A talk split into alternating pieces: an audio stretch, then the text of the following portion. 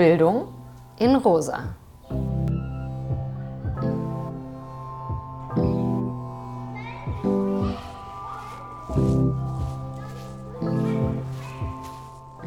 Hallo, wir sind's wieder, Nina. Und Zangel von der Rosa Lux. Wir freuen uns sehr, dass es heute weitergeht mit unserer Podcast-Reihe Bildung in Rosa. Heute mit der Folge Das Pädagogische ist politisch. Ganz passend äh, zwei Tage nach dem 8. März. Nicht das Private ist politisch, sondern das Pädagogische ist politisch. Das Private auch, aber heute geht es äh, vor allem auch um das Pädagogische. Wie einige von euch vielleicht bereits wissen, wir machen immer die Aufnahme und danach machen wir, sprechen wir immer unser Intro und Outro auf. Und wir haben jetzt gerade noch Anfang März und sitzen hier in der Hasenheide. Äh, Genau. deswegen hört ihr vielleicht auch unterschiedliche Geräusche im Hintergrund. Baulärm, Krähen, Kinder, Menschen, die vorbeigehen. Hunde. Aber das gehört auch zu unserer Arbeitsrealität. Deswegen dachten wir, lassen wir euch auch daran teilhaben. Genau, wir sind nämlich auf dem Spielplatz. Das heißt, es könnten sein, dass gleich noch andere Menschen dazukommen. Also, wir haben uns ein bisschen schwer getan, äh, einfach so mit der Folge zu starten. Die politische Situation äh, hat sich jetzt ziemlich zugespitzt und eigentlich haben wir gedacht, wäre es an der Reihe, gerade einen Podcast zur Friedenspolitik und Bildung zu machen. Wie die Zeit so tickt, hatten wir aber schon alles fertig geplant und haben uns gedacht, dass wir uns vielleicht äh, auf jeden Fall in der nächsten Zeit nochmal diesem Thema widmen. Oder was sagst du, Nina? Ja, und euch dann auch auf jeden Fall daran teilhaben lassen. In dieser Folge haben wir aber ähm, zwei tolle Gäste, und zwar Natascha Kackpur und Jan Niggemann.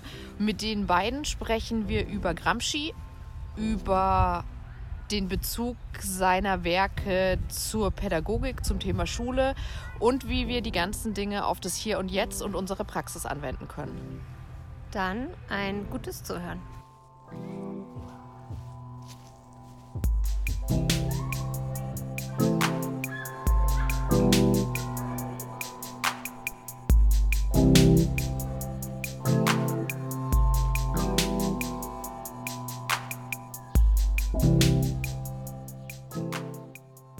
Ich freue mich total, Jan, Natascha, dass wir das Gespräch heute mit euch beiden hier führen und diesen Podcast gestalten. Und jetzt geht's erstmal los und ihr könnt euch vorstellen.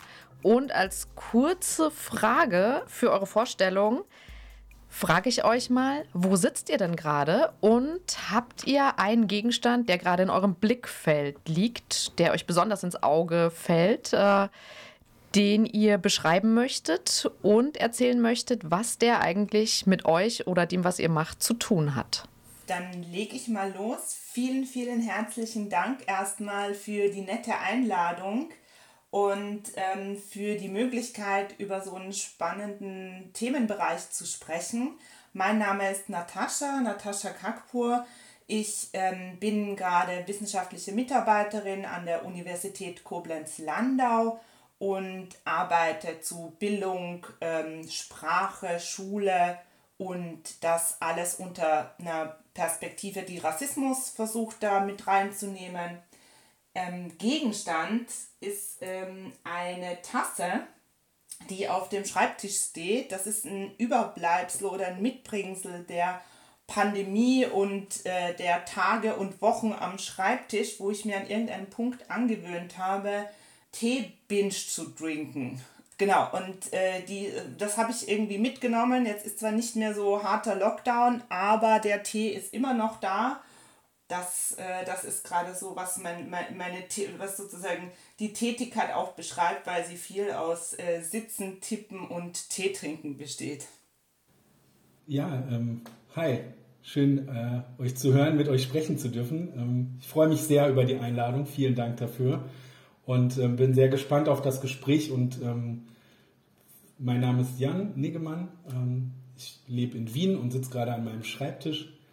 Und ähm, ich habe gerade eine Arbeit geschrieben über pädagogische Autorität, die auch mit dem Thema des Podcasts so ein bisschen zu tun haben wird. Da kommen wir dann später drauf zu sprechen, je nachdem, was in welche Richtung unser Gespräch geht wahrscheinlich. Und äh, ich bin politischer Bildner, aber eher ehrenamtlich, weil ich beruflich gerade an der Universität in Graz angefangen habe im äh, Arbeitsbereich Bildungstheorie und Schulforschung und ähm, arbeite zu Bildung und Transformation und sozialer Ungleichheit einerseits und zu Emotionen, Affekten und Autorität auf der anderen Seite. Das sind so meine zwei Lieblingsthemen. Und ich habe hier etwas liegen, was mich ehrlich gesagt an äh, euch, Nina und Songül, erinnert hat, weil es ein USB-Stick ist von der Rosa-Luxemburg-Stiftung, den ich immer mitgenommen habe, wenn ich als Bildner zu irgendwelchen Workshops eingeladen wurde oder ähm, das manchmal auch einfach in Seminar mitgenommen habe oder zu Bildungsformaten. Da sind irgendwelche Sachen drauf, wo ich nicht weiß und das werde ich mir nach dem Podcast dann anschauen. Aber der liegt hier rum, so ein rosa Lux Gummi äh, MP3-Player, hätte ich jetzt beinahe gesagt, so ein ähm, USB-Stick und genau, der liegt hier rum und der liegt schon die ganze Pandemie da und ich frage mich, äh, wann ich ihn das nächste Mal anschaue, vielleicht wirklich jetzt nach dem Podcast. Cool, an dieser Stelle äh, den Tipp, dass du keine wichtigen Sachen darauf äh, abspeicherst, weil ich habe schon einige Sachen äh, verloren, die, weil die Dinger funktionieren eine Zeit lang, aber irgendwann auch nicht mehr. Äh, genau, cool. Und dann vielleicht noch die Frage an euch. Ähm, wir haben euch ja eingeladen, ähm, weil ihr viele Antworten mitbringt, aber vielleicht auch Fragen. Und gibt es eine Frage, die wir euch heute im Rahmen dieses Podcasts unbedingt stellen sollten? Also wir haben im Vorfeld darüber gerätselt und haben gedacht, eigentlich ist das so eine Frage, die man am liebsten nicht gestellt bekommen möchte, weil man dann gar nicht weiß, wie werden wir jetzt überrascht, mit welchen Fragen kommt ihr um die Ecke, womit wollt ihr uns vielleicht hier oder da auch ein bisschen aus der Reserve locken. Ähm, Insofern ist das nicht so eine leicht zu beantwortende Frage. Also mir fallen da eher so auch so ähm, Spaßantworten äh, ein. So eine interessante bitte oder eine, über die wir äh, angeregt ins Gespräch kommen. Also genau, ähm, ich fand das jetzt auch tatsächlich schwer, so ein äh, so dass die eine Frage festzulegen. Also weil gerade der Themenbereich so viele spannende, interessante und wichtige Fragen äh, auch an sich bereithält, dass ich denke, dass wir im Gespräch nicht nur äh, auf Antworten, sondern auch auf neue Fragen kommen werden. Aha, Vermeidungsstrategien. Genau, wir machen hier gleich schon mal, wie sieht Praxis aus, wenn Leute in die Ecke gedrängt werden. Vermeidungsstrategien. Gut, äh, ist auch eine gute Antwort eigentlich, oder? Find Stimmt. Finde ich voll die gute Strategie, die unsere Zuhörenden jetzt an dieser Stelle gelernt haben. Wie gehe ich mit Fragen um, die ich irgendwie so unbequem finde? Habt ihr, wenn wir über inklusive Bildung sprechen, welche Assoziation habt ihr dazu? Wir haben ähm, über ein paar Themen schon mehrmals gesprochen miteinander, also Natascha und ich. Und eine ähm, bei der Frage der Inklusion, weil bei inklusiver Bildung fallen uns, glaube ich, viele Sachen ein, die wir wichtig fänden. Also Fragen von Gerechtigkeit, von Zugängen, auch von Barrieren reduzieren oder von der Frage, kann das eine Forderung sein, die gestellt wird, um Rechte und Zugänge zu bekommen, also eine, eine empowernde Dimension hat. Und wir sind aber irgendwie hängen geblieben bei dem Punkt, was wäre eine inklusive Gesellschaft, weil da würden wir denken, Inklusion ist eher so ein Werkzeug am Weg dahin, aber eine inklusive Gesellschaft bringt einen so ein bisschen in Trouble, weil das so macht, dass man dann denkt, wer gehört dazu, wer nicht. Und ich glaube, das ist auch wichtig zu überlegen, wer wird eigentlich aus wo ausgeschlossen und wer wird aus welchen Bedingungen, Situationen, Zugängen, Ressourcen sozusagen ferngehalten. Aber ähm, ich würde eine Gesellschaft in der Zukunft gar nicht festlegen wollen auf, das muss inklusiv sein im Sinne von, ähm, warum, also was ist eigentlich jetzt die Situation, auf der Inklusion die Antwort ist? Das finde ich erstmal die interessante Frage und da weiß ich gar nicht so eine schnelle Antwort drauf. Ähm, vielleicht kann ich da gleich anschließen, ähm, wird nochmal diesen Schritt zurück von der Zukunft nochmal ins, ins Hier und Jetzt äh, mit Bezug auf Inklusion lenken wollen. Also Inklusion, inklusive Bildung, inklusive Schule, ich glaube, ist zunächst mal mit einem Wunsch verbunden, dass irgendwie alle, die unterschiedlich, äh, unterschiedlich sind, irgendwie auch mitmachen können und auch mit dabei sind. Ähm, und, so, und so gut nachvollziehbar und auch, ähm, ja, äh, legitim ich den Wunsch auch finde, ohne Stigmatisierung irgendwie alle mitzunehmen. Also es sind ja in dem Rahmen auch beispielsweise in UK sowas wie ein Index für Inklusion entstanden, was ja auch total wichtig ist, um diese Fragen besprechbar zu machen.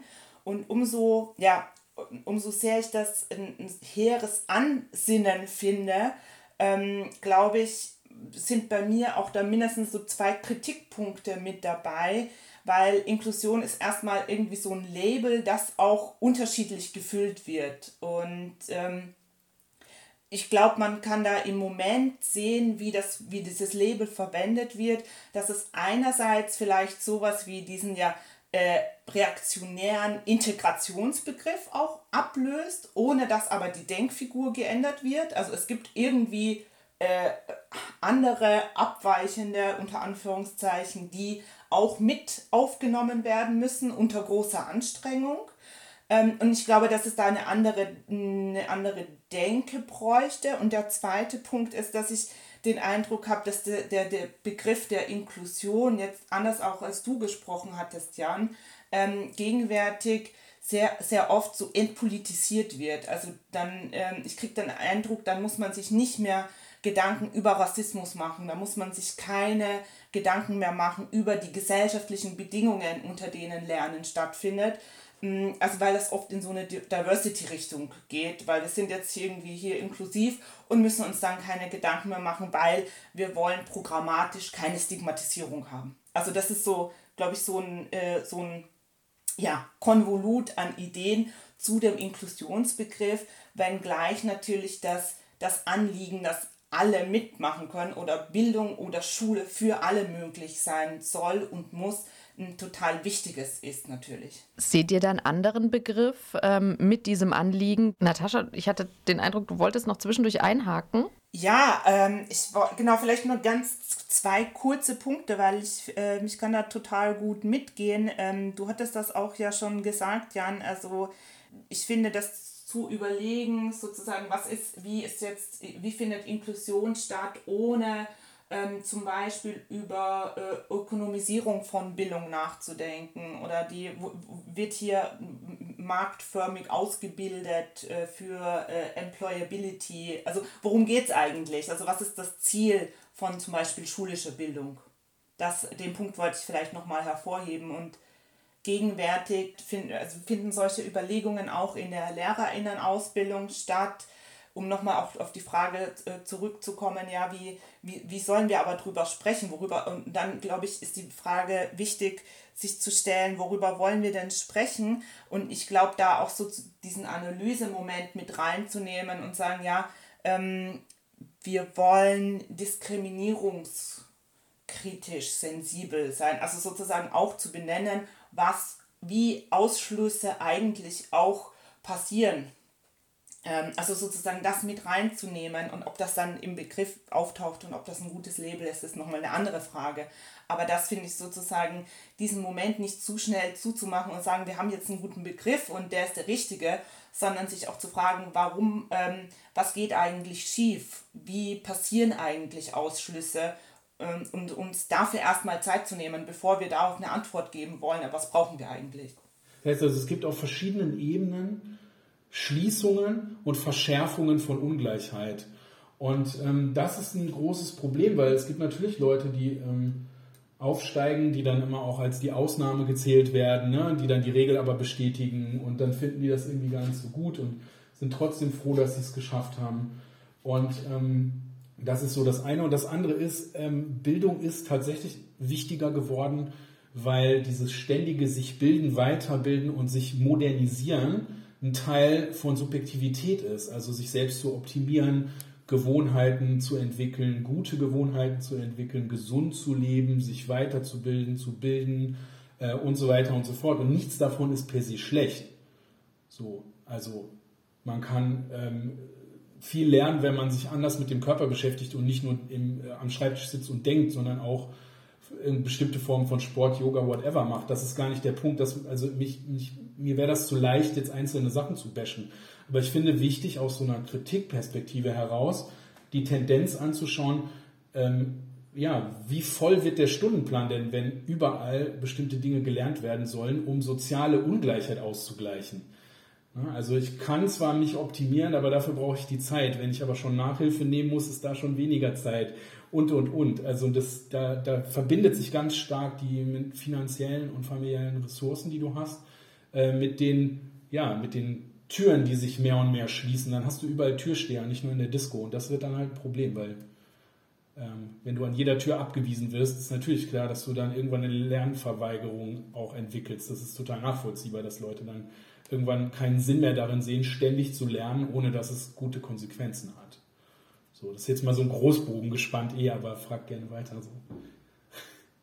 Na, ich finde, das ist jetzt äh, eigentlich schon ein guter Übergang, auch ähm, um an Gramsci anzuknüpfen, über den wir heute auch sprechen wollten. Und ähm, gerade mit diesen unterschiedlichen Ebenen, die ihr ansprecht. Ne? Also es gibt das Subjekt, es gibt die Struktur und es gibt eine pädagogische Praxis. Weil wir haben sowohl in diesem Podcast als auch in unserer Arbeit davor, waren wir schon häufig an diesem Punkt auch, ähm, wo wir total resigniert waren und so dachten so, pff, okay, also eigentlich müssten wir jetzt den Kapitalismus abschaffen und äh, das ist das Einzige, wie es funktioniert und dann äh, könnte sich wirklich was verändern. Und gleichzeitig halten wir daran ja fest, äh, Dinge zu machen und Dinge zu wollen und stoßen an unterschiedlichen Punkten aber immer wieder an, an diese große Frage. Und äh, genau, eine Person, die da vielleicht hilfreiche Perspektiven liefert, äh, ist, wenn wir uns die Arbeit von Gramsci angucken. Mit dem habt ihr euch auch beide beschäftigt und ähm, genau, vielleicht äh, knüpft ihr daran äh, nochmal an. Okay, dann Gramsci, ähm, also so, ihr hattet ja auch gefragt, so äh, außer Kapitalismus abschaffen, was, was tun wir jetzt so? Und ähm, ich finde da tatsächlich gerade beim Nachdenken über Schule ähm, tatsächlich sich ähm, tatsächlich das super interessant nochmal bei Gramsci auch ähm, reinzuschauen, denn Gramsci hat in den Gefängnisheften das, was er zur Schule dort geschrieben hat, ist tatsächlich das sozusagen die längsten und kohärentesten Passagen zum Thema Bildung. Also wir finden äh, zur Schule bei Gramsci eigentlich ganz viel und eigentlich auch sehr konkrete Vorschläge, also ähm, die bis zu didaktischen Überlegungen hinreichen. Und ähm, vielleicht kann ich dazu noch ein paar Sätze sagen. Das ist zwar einem spezifischen historischen Kontext, aber ich finde, dass diese Überlegungen für äh, Nachdenken über Schule heute total ja, diskussionswürdig sind. Also einerseits diskussionswert und dann genau kann man auch überlegen, was ist sozusagen, ähm, sieht man heute vielleicht doch nochmal ein bisschen anders. Und wichtig ist zu sehen, was der historische Kontext ist, in dem die Überlegungen zur Schule von Gramsci entstehen. Das ist ja die, die faschistische Machtübernahme in, in Italien. Und eine der Dinge, die in dem Zug auch passiert sind, war ähm, eine Schulreform, des faschistischen Bildungsministers 1923, die ein äh, gegliedertes Schulsystem einführen. Das heißt, auch so wie wir es heute haben, ähm, gegliedertes Schulsystem heißt, äh, ein, ein Track, der Gymnasium und äh, technische höhere Schulen und Magistralschulen vorsehen, also die Ausbildung für LehrerInnen und dann eine Berufsschule, die in, in Handberufe ganz klassisch überführt, mit dem Problem sozusagen, dass, ähm, also das könnte man, da, da, da ist dann ein Unterschied zu heute, dass äh, es nicht möglich war, von der Berufsschule überhaupt in eine weiterführende oder andere Schulform zu wechseln. Und ähm, Gramsci hat das äh, sehr stark kritisiert und hat eben ähm, darauf aufmerksam gemacht, dass das die Leute natürlich total in ihren äh, Klassenpositionen festschreibt, festhält und damit auch eine Klassenhierarchie reproduziert wird. Und schreibt auch an einer Stelle, dass man sozusagen den Kindern ihre, ihre Zukunft dann natürlich auch teilweise nimmt, beziehungsweise sehr einschränkt.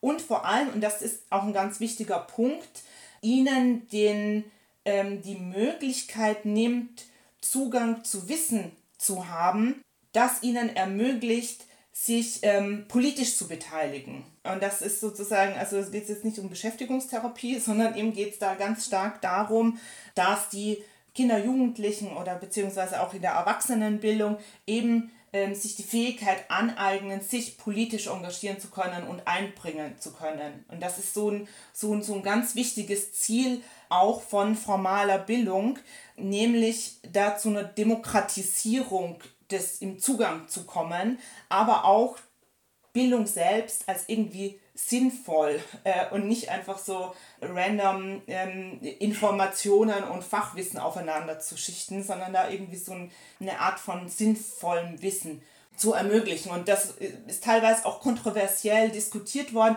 weil Gramsci sich so wirklich ja, eine humanistische Schule vorstellt, wo ganz viel Disziplin auch äh, äh gelehrt wird und das ist sozusagen unter dem Label Conservative Schooling for Radical Politics ähm, auch diskutiert worden von äh, Henry Giraud beispielsweise. Und ähm, diese, in, dieser, in dieser Einheitsschule, wie Gramsci sie beschreibt, gibt es zwei Phasen. Zuerst gibt es die Phase der äh, harten Disziplin und da könnte man nochmal drüber nachdenken, wie sehr es die wirklich braucht. Ist vielleicht auch was für dich, Jan.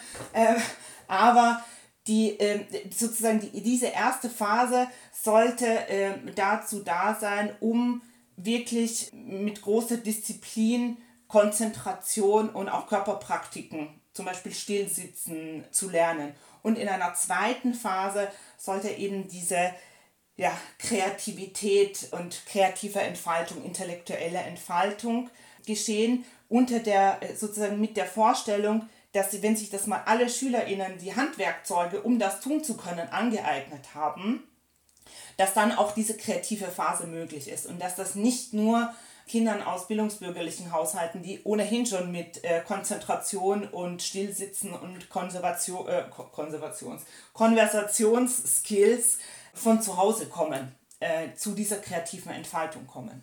Genau, und das finde ich tatsächlich die, also die Frage einerseits, wie kriegt man das hin, dass ungleiche Startvoraussetzungen ausgeglichen werden, also finde ich nach wie vor total, ähm, total wichtig und auch das Ziel, dass immer auch Lerntechniken ähm, explizit mitvermittelt werden, weil das ist etwas, was die gegenwärtige Schule nicht tut oder nicht in dem Ausmaß, wie es eigentlich benötigt würde. Ja, vielleicht darf ich daran anschließen. Gramsci macht es finde ich sehr schön, dass er sagt, alle Menschen sind Intellektuelle und dann bedeutet es, dass man danach schauen kann, wieso können eigentlich manche ihre intellektuellen Fähigkeiten hochspezialisieren bis hin zu einer Professur in den Geisteswissenschaften und andere ähm, werden auf zwölf Stunden äh, Handarbeit, Sorgearbeit, unbezahlte Arbeit festgelegt. Also das hat er auch tatsächlich stark vor Augen, wenn er dann ähm, über die Einheitsschule denkt und sich dann überlegt, ähm, nicht nur, wie kann man diese ungleichen Startbedingungen äh, ausgleichen, sondern auch, was gehört alles zum Menschsein dazu? Und dann sagt er natürlich gegen so einen Geniediskurs oder gegen so einen Kult von, manche sind gesegnet mit Talent. Nein, sind sie nicht, sondern es sind Bedingungen, die ermöglichen, äh, dass Leute sich entwickeln, auch bei denen, wo man vielleicht in der Schule sagen würde, sie kriegen keine Gymnasialempfehlung, sind trotzdem hochintelligent, kreativ, whatever. Also das interessiert ihn viel mehr, warum das klassenspezifisch aussortiert wird, wer die Handarbeit macht und wer die Kopfarbeit macht, wer an die Uni geht und wer in die Fabrik muss oder wer, in, wer die Hausarbeit macht, ähm, wer die Produktionsarbeit macht und so weiter. Also es gibt auch viele feministische Perspektiven, die an Gramsci anschließen, genau an der Frage der Bildung und Arbeitsteilung, beispielsweise von Gundula Ludwig. Und es gibt einen wichtigen Satz, den viele Menschen ja, so in den letzten Jahren in den Diskussionen mit denen, die zu Gramsci und Bildung arbeiten, die kennen diesen Satz, der heißt, jedes Verhältnis von Hegemonie ist ein pädagogisches. Und das hm, zeigt, glaube ich, ganz gut, worum es Gramsci bei Bildung geht. Es geht immer um dieses Miteinander und das gleichzeitige sich selber entwickeln und Strukturen ändern.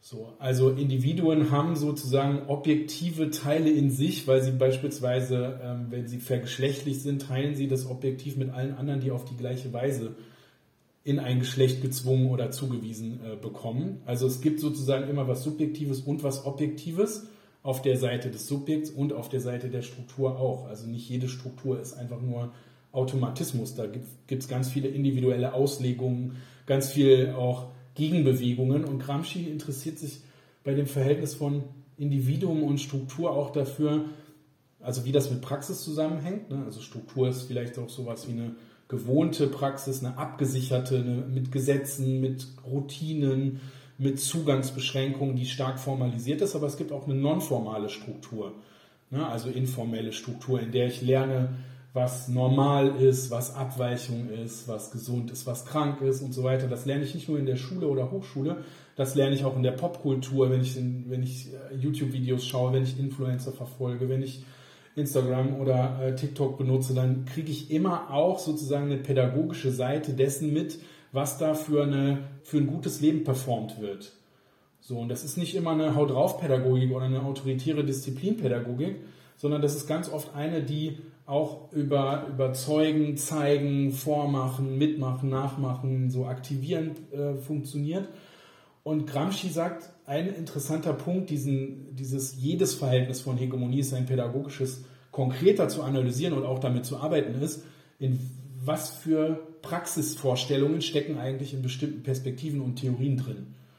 So, also wenn ich jetzt beispielsweise davon ausgehe, dass jede ihres Glückes Schmied ist, ähm, dann steckt da nicht die Denkform mit drin, dass wenn die Schmiedin sich verletzt, dass dann für sie gesorgt wird. Aber da steckt dann mit drin, dass sie es halt versucht hat, aber nicht geschafft hat. So, also bestimmte Denkformen bringen dann eine bestimmte Art und Weise des Denkbaren und damit auch des Machbaren mit sich. Und das interessiert Gramsci. Wie bin ich eigentlich selber ein Ergebnis von ganz vielen verschiedenen Zugehörigkeiten, also wirklich auch Gruppenzugehörigkeiten und ich bin immer Teil von verschiedenen Gruppen gleichzeitig. Also heute würde man sagen, verschieden positioniert und an verschiedenen Intersektionen, an verschiedenen Knotenpunkten bin ich auf eine bestimmte Weise positioniert. Ähm, ich kann das aber gar nicht spontan wissen. Ich muss das erst analysieren, weil die Effekte und was das alles, was da reinspielt, ist mir nicht klar. Aber ich bin sowas wie ein Knotenpunkt von Strukturen und wirke aber auf diese Strukturen auch zurück. Also es gibt nicht so einen Gegensatz von Individuum und Struktur, sondern er sagt, es gibt Hierarchien und unterschiedliche Positionen, von denen Menschen anfangen, auf, diesen, auf andere Individuen und als Teil der Struktur zu handeln. Und dann ist die Frage, was ist mir daran an Handlungsmöglichkeiten zugänglich und was wird mir verwehrt. Und deswegen finde ich das ganz gut, dass Gramsci immer darauf beharrt, zu sagen, dort, wo Pädagogik und Lernen und Bildung ermöglicht werden, verändern sich auch Herrschaftsstrukturen potenziell. Nicht automatisch, aber potenziell, weil wenn Leute wissen, dass das, wie sie leben, etwas Gemachtes ist und nichts Natürliches ist, dann kann man auch sich einmischen wollen. Dann kann überhaupt so ein Bedürfnis entstehen, das anders haben zu wollen, weil man vielleicht nur ausgeschlossen wird, damit andere profitieren. Das ist dann eine ganz andere Nummer als ähm, ein Individuum, das ohnmächtig vor einer Struktur steht. Und ich frage mich, wo so Potenziale einer Veränderungspraxis sind, wo es sich lohnt, wo ihr sagt, hier dafür setze ich mich ein und da bringt es auch was. Und so sieht meine Praxis aus. Das würde mich schon nochmal interessieren. Also ich habe irgendwie sofort, Natascha, wenn ich darf, würde ich so darauf mal so eine Impulsantwort geben. Songül, ich finde das eine total spannende Frage. Was heißt denn das jetzt eigentlich? Weil ähm, was habe ich denn davon, wenn ich es einen Schritt weiter oder höher oder was auch immer geschafft habe? Damit ist ja nichts gut. Damit kann ich, also eine Sache merke ich, die ich theoretisch schon vorher bei Gramsci auch gefunden habe, wenn Menschen Zeit haben nachzudenken, dann können sie auch über das nachdenken, was passiert und wie gerecht oder ungerecht das ist und können darüber reden, können das, können das in Bildungsformate übersetzen oder wie ihr das gemacht habt mit eurem Buch Unmögliche Bildung. Das ist ja etwas, ähm, es geht nicht, ich finde, es geht weniger darum zu sagen, man steigt auf, hat Privilegien und dann ist das eh alles gelaufen und dann gibt es nämlich nur noch das radikale Entweder-Oder, also abschaffen, also Kapitalismus vorbei oder bürgerliches Leben. Das ist es nicht. Und Gramsci ist da jemand, der da ganz viel zu sagt. Er sagt, naja, äh, eine Sache, die man mit Privilegien machen kann und sollte, ist ja entweder sie nutzen oder auch wenn sie materieller sind, umverteilen, ist eine Frage. Und dann ist aber auch der Punkt, ähm, wo setze ich an? Also das ist schon sowas wie Curriculumentwicklung, andere Lernformate, ähm, aber auch im Kleinen tatsächlich, wie will ich selber anders eine andere Bildung machen als die, mit der ich aufgestiegen bin, zum Beispiel. Das ist ein ganz konkret und da, da finde ich, da hilft mir überhaupt nicht der Gedanke, wie kann ich den Kapitalismus abschaffen, das kann ich sowieso nicht. Also ich stelle mir das gar nicht vor. Für mich ist das eine Fantasie der Größe, die meiner realen Größe überhaupt nicht angemessen ist. Ich bin viel kleiner ähm, und dafür aber viel konkreter und viel mehr damit beschäftigt, mh, hm, was Gramsci selber auch gesagt hat, wenn alle Philosophinnen sind und alle Intellektuelle sind, aber die ihre Bedingungen sie davon abhalten, Sachen zu entwickeln, dann ist vielleicht eine Möglichkeit zu sagen, wo kann man was aufbauen, wo Menschen was lernen können, was sie dort, wo sie lernen sollen, nicht lernen. So, also wo kann ich Workshops machen, wo kann ich Vorträge machen, wo kann ich auch Sachen machen, die nichts mit Reden, Schreiben, Diskutieren zu tun haben, sondern mit anderer Routine lernen, andere Gewohnheiten ausbilden lernen. Wo kann ich das machen und wie kann ich das machen, ohne dass das sofort sozusagen nur einer besseren Verwertbarkeit meiner eigenen, meines eigenen Körpers, meines eigenen Denkens, meiner eigenen Subjektivität folgt. Und die Antwort darauf, für mich die, die banalste, einfachste Antwort darauf ist, das ist der Punkt, an dem ich nicht mehr von mir als einzelnem Subjekt denke, sondern von ich als Teil von wir.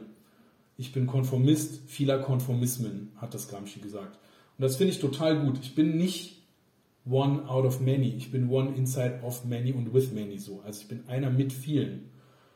So, sowohl in mir als auch mit mir als auch drumherum. Und dann geht es plötzlich auch um ganz andere Fragen. Mit welchen Verbindungen äh, welche Verbindungen knüpfe ich? Sind das nur andere Menschen? Sind das auch Tiere, Gegenstände? Sind das auch, also will ich Kreisläufe haben? Will ich sorgende Beziehungen haben? Oder will ich Raubbau betreiben an mir und den anderen? So. Das wäre für mich die praktische Richtung. Ich weiß nicht, Natascha, du hast da ja auch total viele sicher äh, Sachen zuzusagen. Also ich habe meinen äh, Laptop und so jetzt ja und das äh, Handy auf so einem Stapel von äh, einem Spiel und äh, Büchern und die Bücher sind zufällig die Gefängnishefte und das Spiel, das da ganz unten steht, habe ich, ich muss das kurz vorlesen, weil vielleicht kann ich da einsteigen. Das Spiel ist nämlich Star Wars Rebellion und drunter steht äh, der epische Konflikt zwischen dem galaktischen Imperium und der Rebellenallianz ich dachte gerade beim Nachdenken über Schule, wie man es anders machen kann, dass das eigentlich ein total guter, total guter Einstieg ist. Also so, ich fand das gerade total passend und habe mich dann gefragt, wo sind da eigentlich die Allianzen? Und ich glaube, dass das tatsächlich, also dass wir da erstens von Gramsci auch tatsächlich total viel lernen können und ähm, dass das auch ein ganz konkreter Weg ist, drüber nachzudenken, wer kann eigentlich wo was anders machen. Also was sind sozusagen auch gruppenüberschreitende Allianzen, zum Beispiel in Schule? Warum immer Lehrerinnen gegen Schülerinnen? Also sozusagen, das ist eine institutionell äh, vermittelte Hierarchie. Da, so, aber, aber warum eigentlich? Also sozusagen, na, also es könnte ja auch sein, dass man in seiner Lehrerin erkennt, dass irgendwie doch mehr möglich ist, als man selber für möglich gehalten hätte beispielsweise. Und das finde ich eigentlich, das finde ich eigentlich spannend, so drüber nachzudenken. Und die Frage, äh, wenn wir mit Gramsci davon ausgehen, dass Schule auch ein Kampffeld ist oder der Ort, in dem um Hegemonie auch gekämpft und ähm, ja, wenn da ein Ringen um Hegemonie stattfindet, dann ist das auch der Ort, in dem das in Frage gestellt werden kann. Genau, und dann gibt es immer noch Institutionen und so. Das ist, äh, ich sage jetzt gar nicht, dass das so ein äh, freies Feld ist, wo alles möglich wäre, aber es gibt sozusagen, ich glaube, dass hier ähm, Räume geschaffen werden könnten, wo man so ein bisschen was anders machen, erproben kann. Genau, und das, glaube ich, muss ein Miteinander sein. Und ich selber finde es für mich total spannend, auch beispielsweise in der Arbeit mit LehrerInnen äh, sozusagen einzusteigen. Auf denen liegt ja so eine ganz große Erwartung von den Institutionen, von irgendwie Eltern, von SchülerInnen, ähm, von äh, der Politik. Und da wird so ganz schnell alles ja auch auf LehrerInnen äh, hingeschoben die sollen dann plötzlich alles können und machen und ähm, sind, haben vielleicht ganz, ganz viele Stunden und gar nicht so viel Geld und äh, so sind ja selber auch in spezifischen Verhältnissen, in denen sie tätig sind.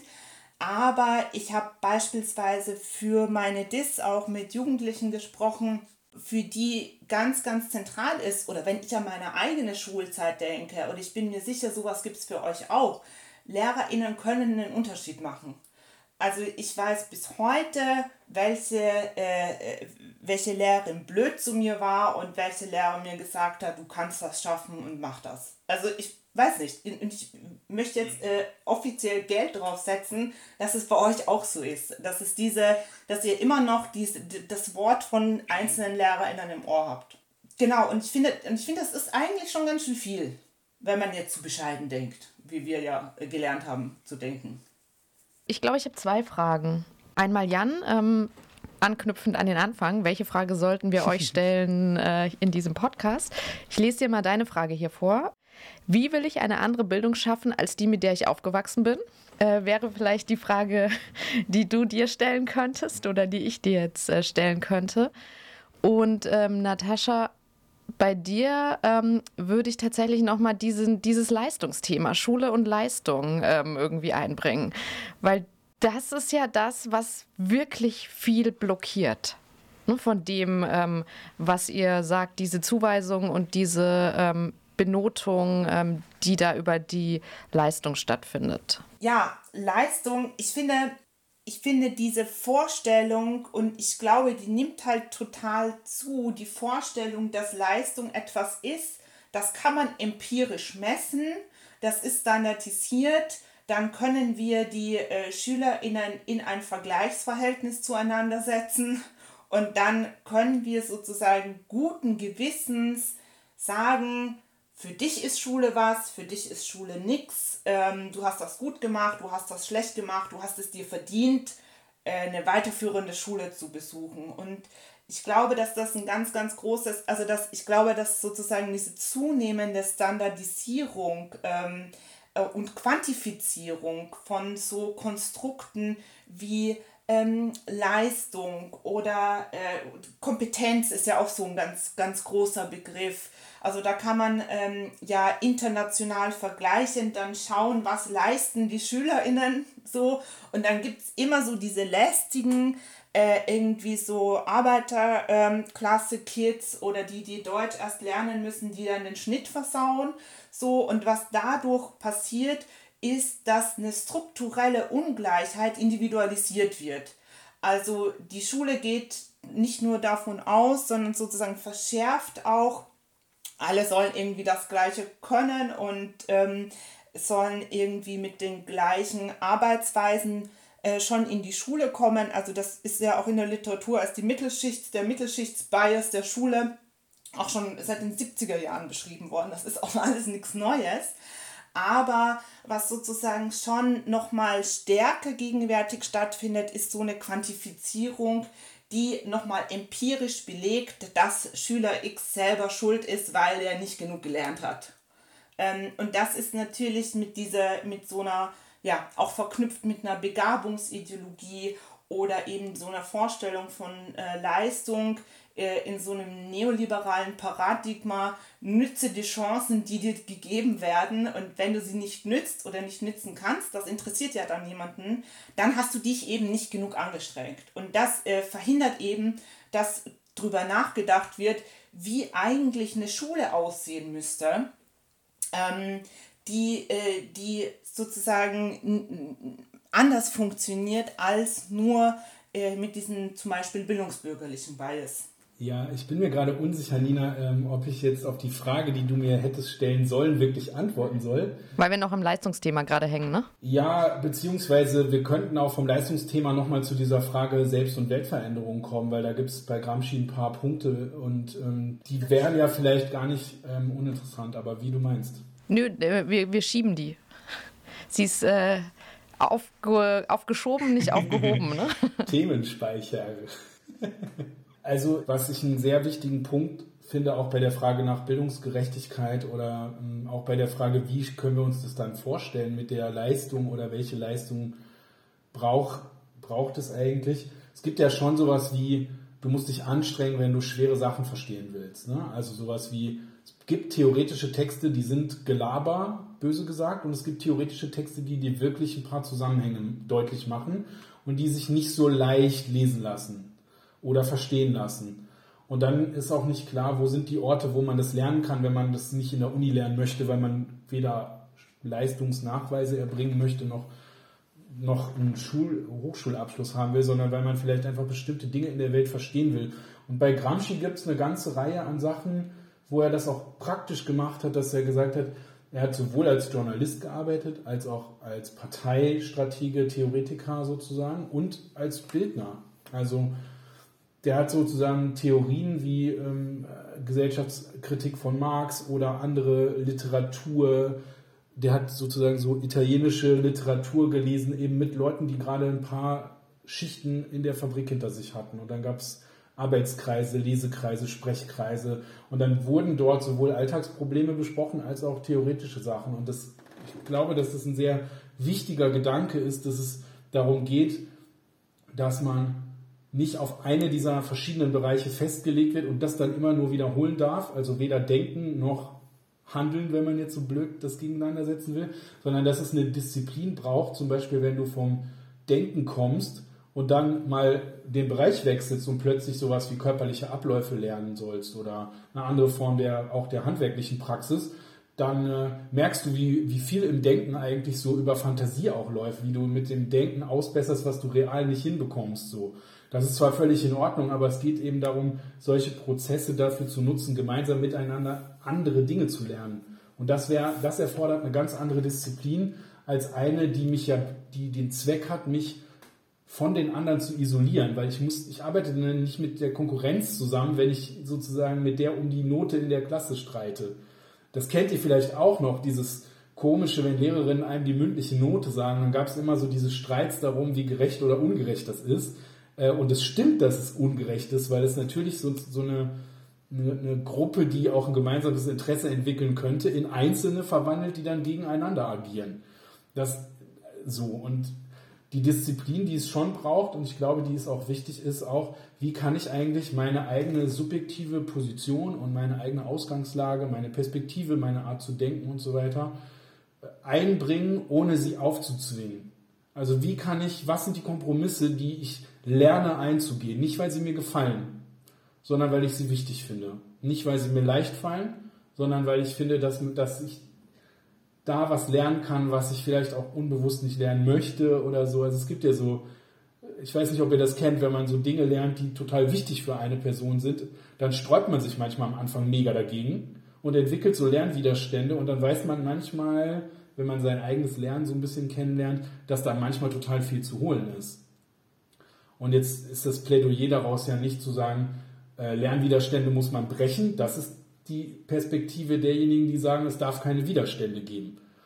So. Aber wenn ich Lernwiderstand verstehen will, beispielsweise wenn ich in der Schule gegen Lehrerinnen rebelliere und ich dann de deswegen am Ende wieder in schlecht bezahlten Jobs lande, dann ist das ein Zusammenhang, der wichtig ist zu wissen, weil der macht was damit, wie wichtig oder was für Konsequenzen die Rebellion hat, die ich versuche zu verfolgen.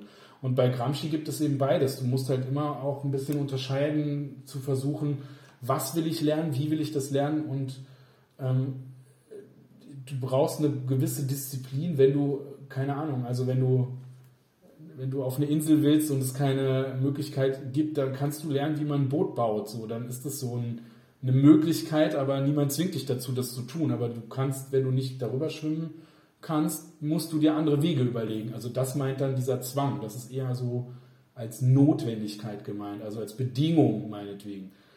Und das ist was ganz anderes als ein Zwang, ähm, ja, eine standardisierte, quantifizierte Gegenstände, die ähm, alle gleich machen. Die machen alle gleich auf eine bestimmte Weise, aber die ignorieren die Unterschiedlichkeiten und die Unterschiedlichkeiten sind ja das, wo das Neue auch entsteht. Also, dass ich was nicht weiß, darüber lerne ich dann was von anderen und nicht darüber, dass ich anderen erzähle, was ich weiß. Was natürlich für einen Podcast ein bisschen problematisch ist, weil das one-directional ist. Aber genau, ihr wisst, wie ich meine. Also genau, wir haben ja am Anfang, jetzt kommen wir zum Ende unseres Gesprächs. Und am Anfang, das wissen die Zuhörenden nicht, haben wir ein bisschen Gesichtsgymnastik gemacht.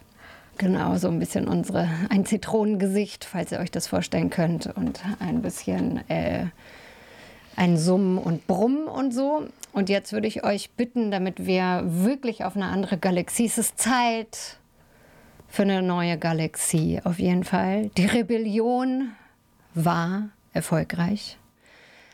Und ich würde euch bitten, einmal, damit ihr euch auch so körperlich, wir haben ja durchaus über Körper gesprochen heute auch, einmal die Brillen abzunehmen. Ich habe auch eine, ich nehme sie auch ab. Ne? So, und jetzt könnt ihr noch mal aufstehen, äh, vielleicht einmal um den Stuhl gehen, Jetzt fängt die Reise an. Es war eine heftige Rebellion, aber es hat sich wirklich gelohnt. Die Guten haben gewonnen.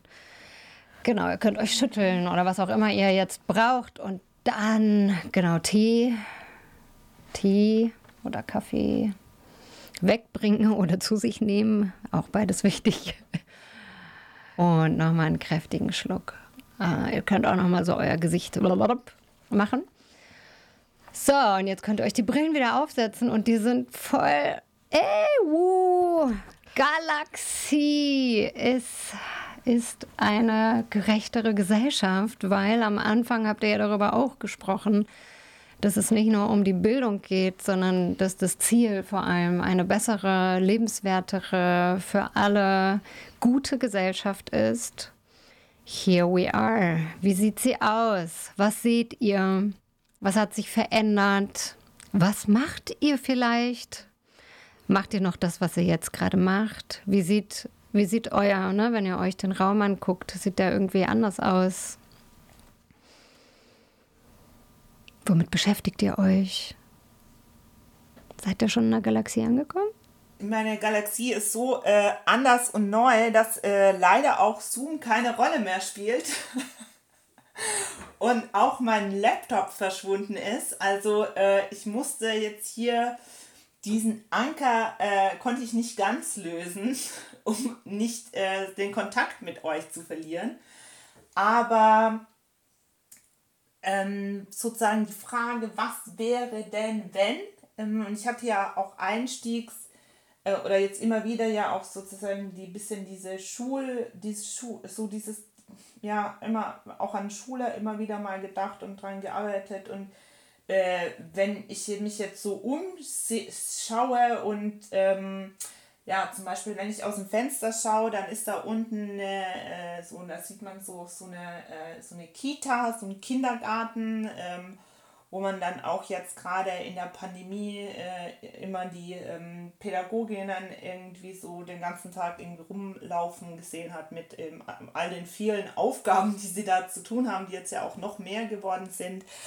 Und ähm, ich glaube, das zum Beispiel sieht jetzt gerade in der neuen Galaxie nicht mehr so aus. Also es gibt jetzt zum Beispiel nicht ähm, eine Pädagogin oder was vielleicht zwei für gefühlte 30 Kinder und äh, es gibt nicht die Möglichkeit, die Kinder hier so von 8 bis äh, 13.30 Uhr, dann ist nämlich Gartenpause, das weiß ich ganz genau, ähm, hier, hier abzuliefern, sondern ich glaube, das wird ein bisschen anders aussehen. Also ähm, da gibt es vielleicht räumliche und zeitliche Möglichkeiten, die nicht so eng getaktet sind.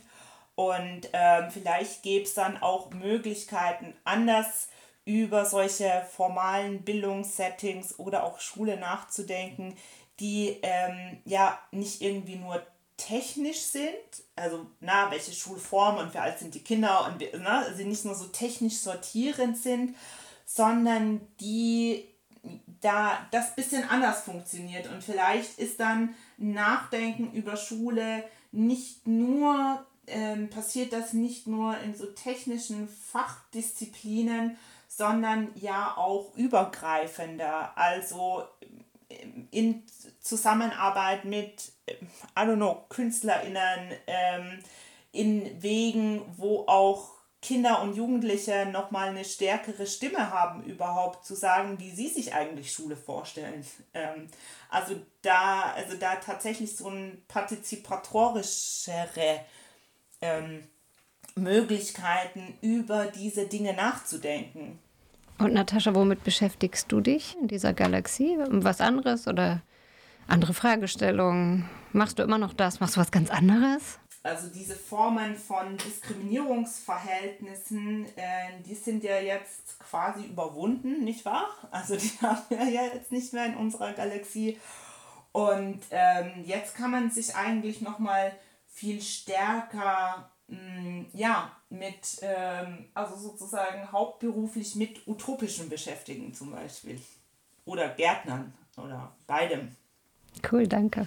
Ähm, ich, mir fällt sowas Zukunfts vorstellen immer schwer. So ein paar Dinge wären da. Also ich habe als erstes gedacht, alle, die so erschöpft sind von der Pandemie, sind ausgeruht und man kann durchatmen und man hat viele der Klimaprobleme beseitigt.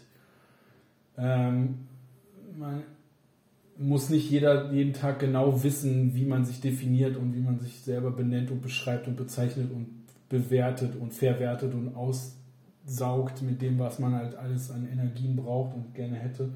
Man kann so ganz anders sein und ähm, man, ja, die Arbeit ist anders verteilt. Es wird noch ein bisschen Arbeit geben, aber es machen die Leute, die heute, also niemand macht die gleiche Arbeit wie heute. Das, glaube ich, eine, ist für mich ein schönes Bild.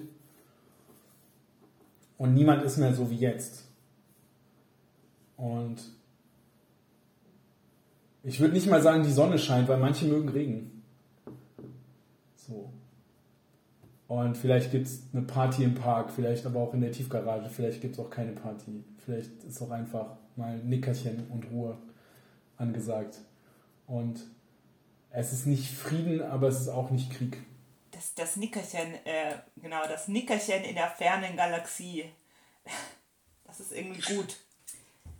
Wem wie Bildung ermöglichen. Also ich finde sozusagen die Vorstellung herzugehen und zu sagen, so, ich bilde dich jetzt, äh, sozusagen, finde ich irgendwie schräg, aber gleichzeitig am Weg dorthin mh, was, was passiert man, mit wem arbeitet man auch in Bildungssettings und ich finde da irgendwie auch total wichtig, jetzt dieser, wir hatten das vorhin schon, die Einbahnstraße, also ich bilde dich und wer bist du eigentlich, dass du sozusagen dir, dass du mit Bildung aufgefüllt wirst.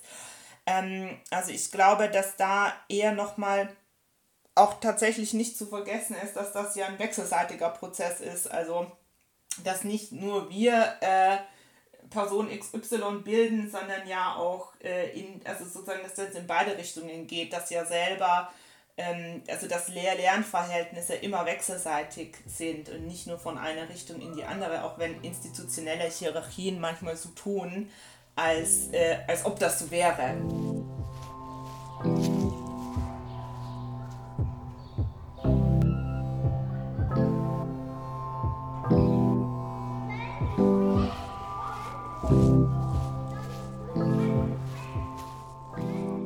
So, jetzt sind wir am Ende unserer galaktischen Reise. Sitzen wieder frierend in der Hasenheide. Immer noch.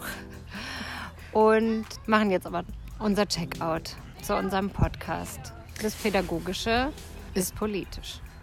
Ich würde gerne an Natascha anknüpfen und ähm, diese total radikale Idee eigentlich, äh, dass wir aus dieser Einbahnstraße Straße rauskommen und lernen ein gegenseitiger Prozess ist. Wenn wir das in unserer Praxis als BildnerInnen, PädagogInnen, SozialarbeiterInnen oder was auch immer tatsächlich anwenden und verinnerlichen, passiert schon einfach total viel. Und ich weiß aber auch, dass es total schwer ist. Und was mich hoffnungsvoll stimmt, ist, dass unsere Praxis einfach einen Unterschied macht für Einzelne und gleichzeitig wieder rückwirkend auf die Struktur und das in einem wechselseitigen Verhältnis ist also Dinge verändern kann. Ich habe euch ja schon häufiger in dieser Reihe an meiner Ohnmacht teilhaben lassen und mhm. das ist auch was, ähm, was mir hilft oder eine Perspektive schafft, wie ich da rauskommen kann, dass es einen Unterschied machen kann. Auch das, was wir als Einzelne in unserer Arbeit tun. Ich würde noch eine Sache teilen. Vielleicht habt ihr Lust, auch wenn ihr auf Social Media aktiv seid, ähm, an der, an der Diskussion mal mit uns äh, teilzunehmen. Und ähm, es ist im, im Laufe dieser Folge kam die Idee oder die Frage auf, ist Bildung heute wichtiger als früher? Wir würden es früher jetzt einfach mal so früher lassen. Ähm, wir fänden es total spannend, mal zu erfahren, was ihr dazu denkt und wie eure Perspektiven darauf sind. Mhm. Also, wenn ihr Lust habt, schreibt uns gerne auf Insta oder anderen Medien. Ansonsten geht es auch in der nächsten Folge spannend weiter. Dafür haben wir auch wieder zwei spannende Gäste eingeladen, die sich mit Körpersoziologie, Bildung, Embodiment beschäftigen. Mit Imke Schminke und Pascal Virgin Rotter. Die Folge gibt es dann am 10. April. Bis dahin, gute Zeit. Tschüss. Tschüss.